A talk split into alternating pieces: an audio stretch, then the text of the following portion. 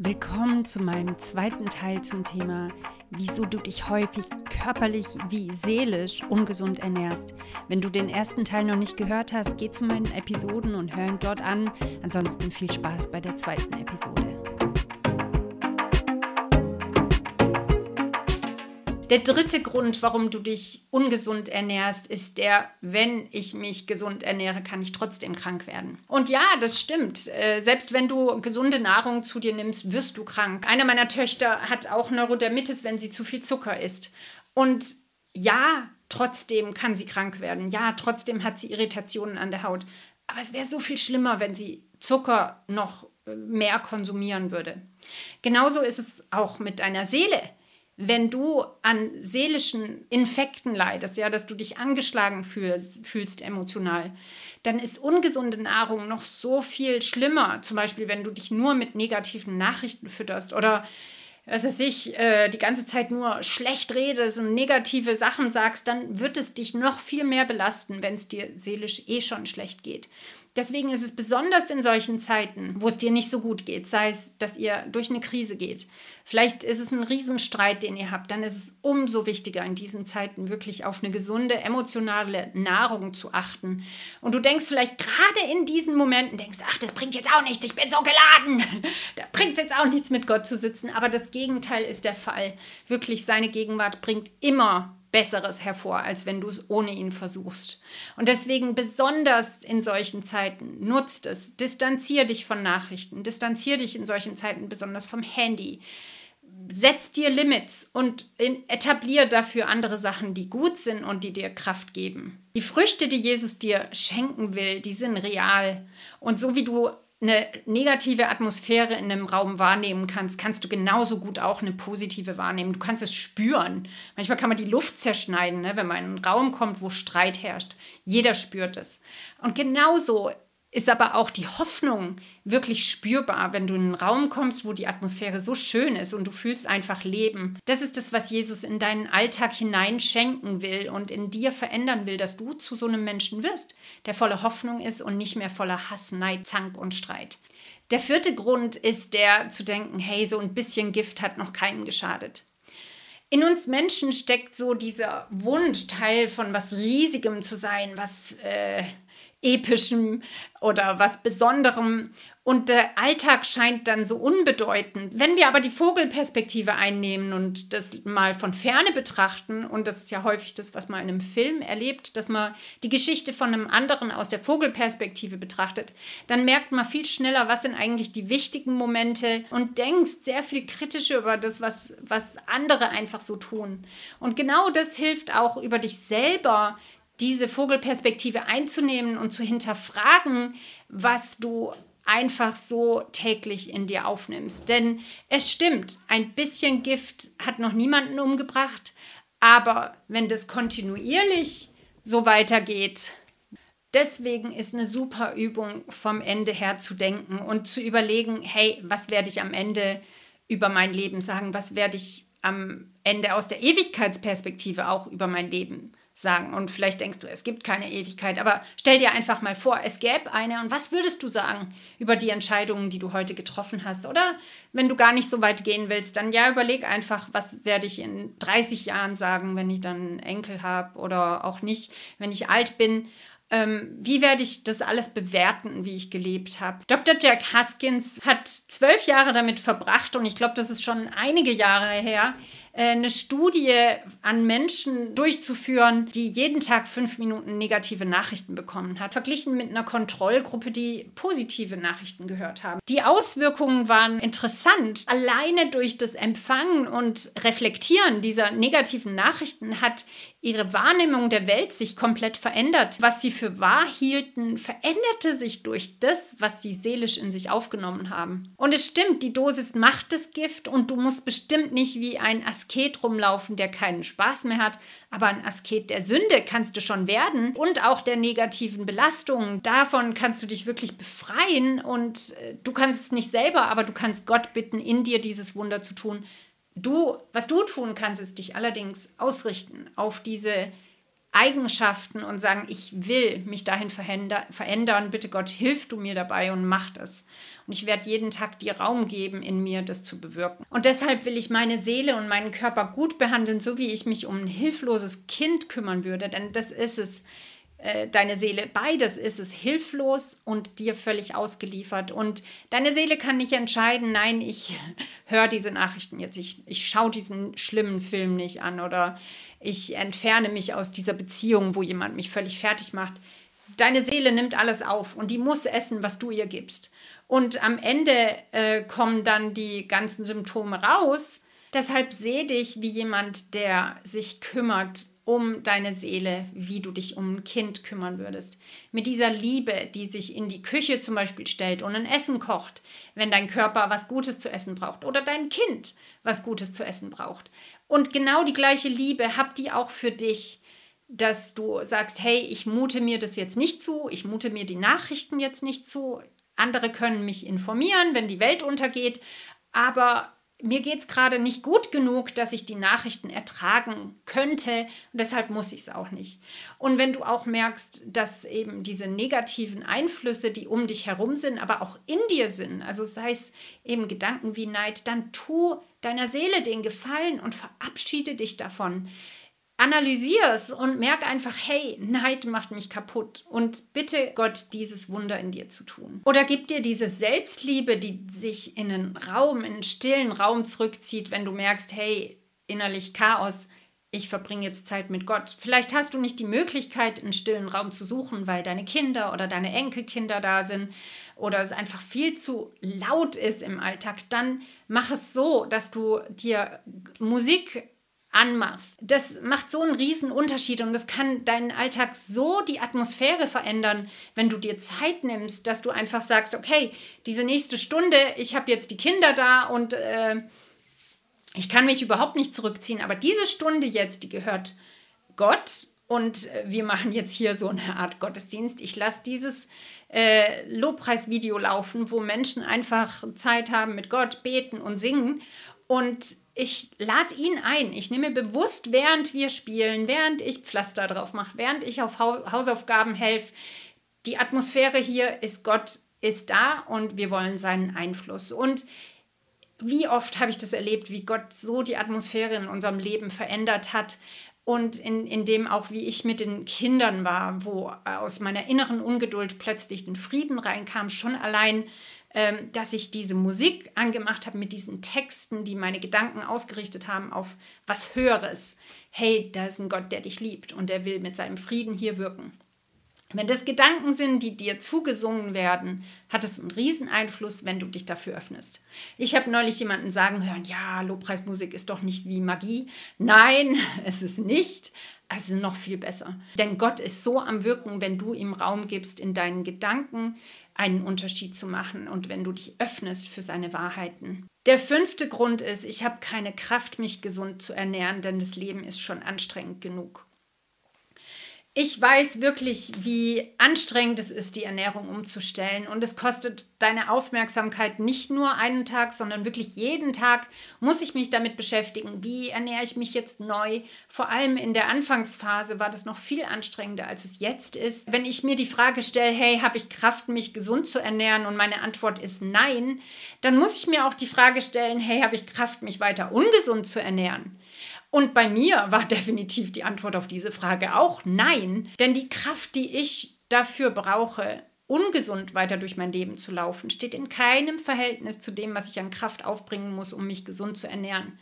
Das ist, das ist überhaupt nicht, also da denke ich überhaupt nicht drüber nach.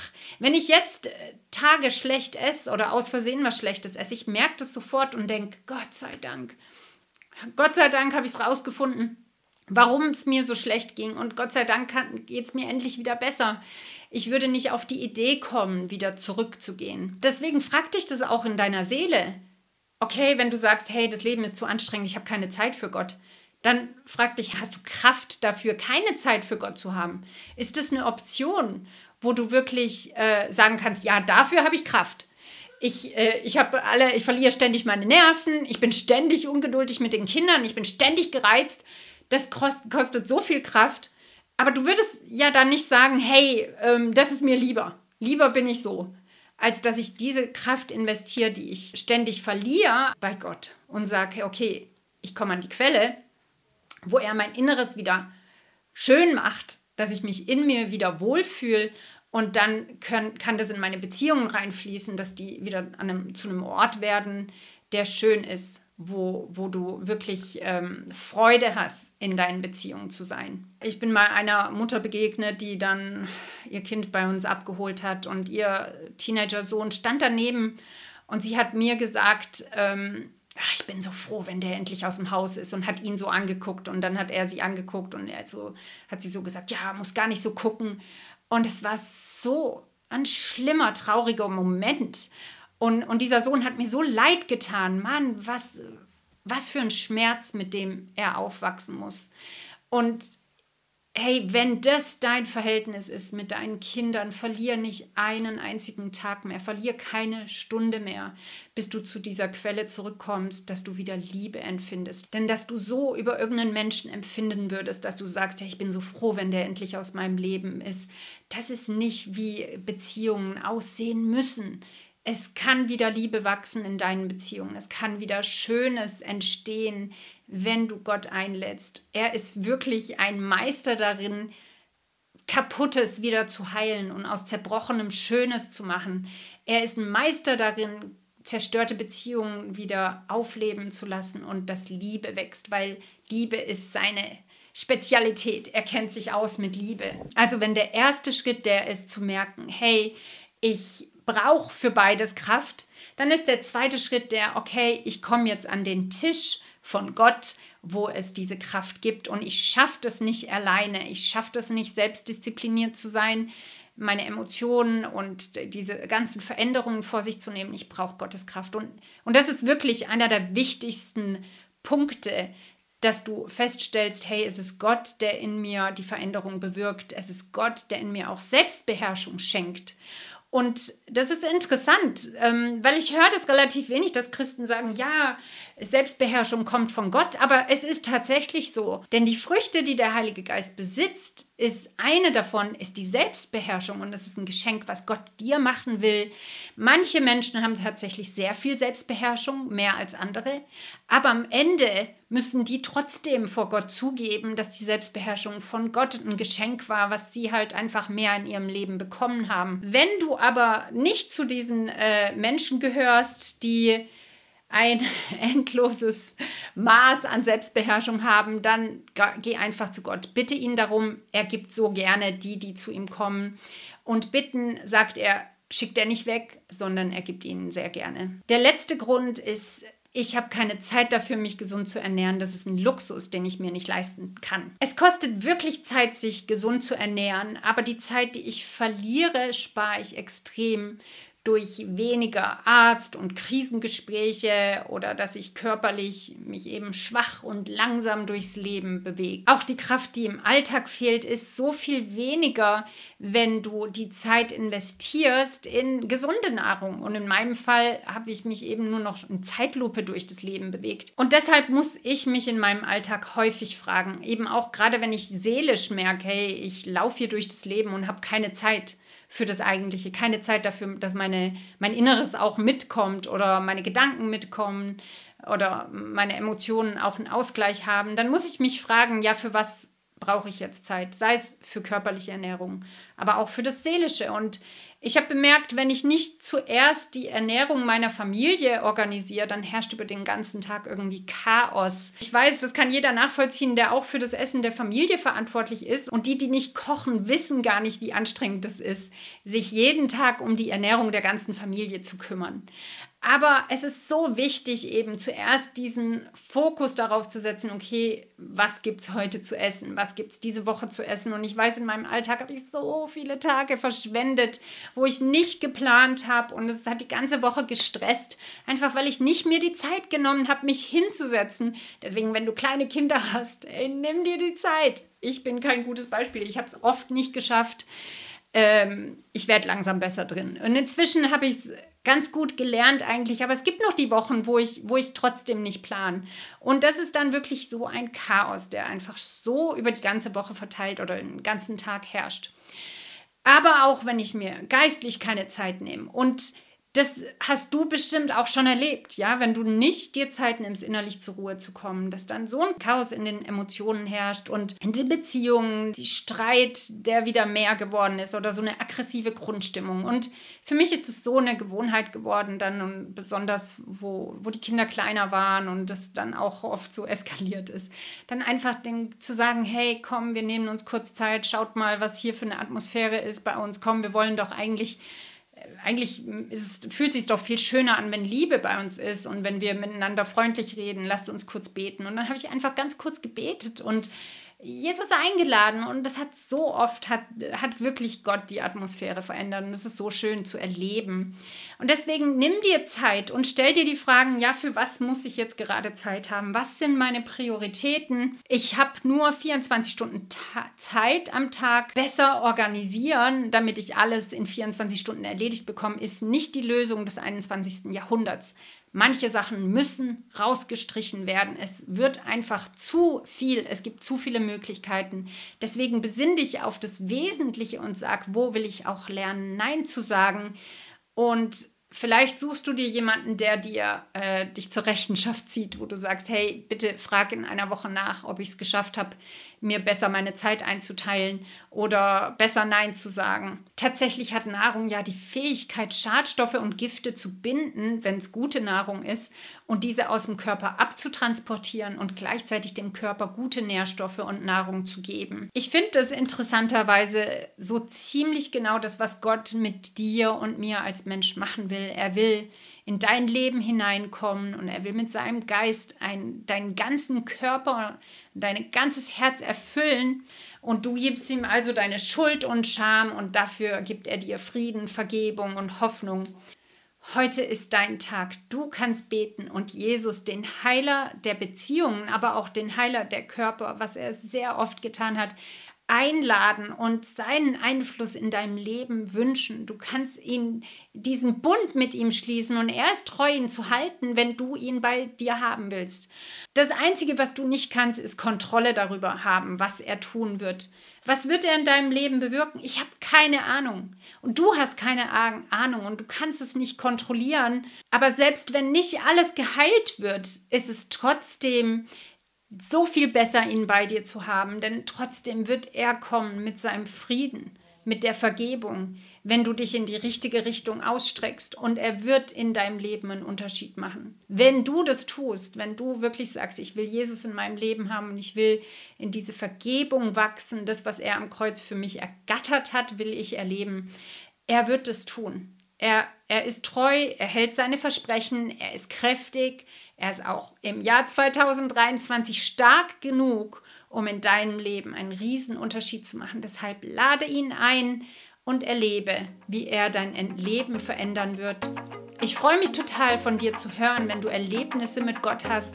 Schreib mir, wenn du Hilfe brauchst oder noch weitere Fragen hast, würde ich mich auch total freuen, wenn du dich meldest. Hab eine richtig gute Woche und ich freue mich, dich im nächsten Video zu sehen.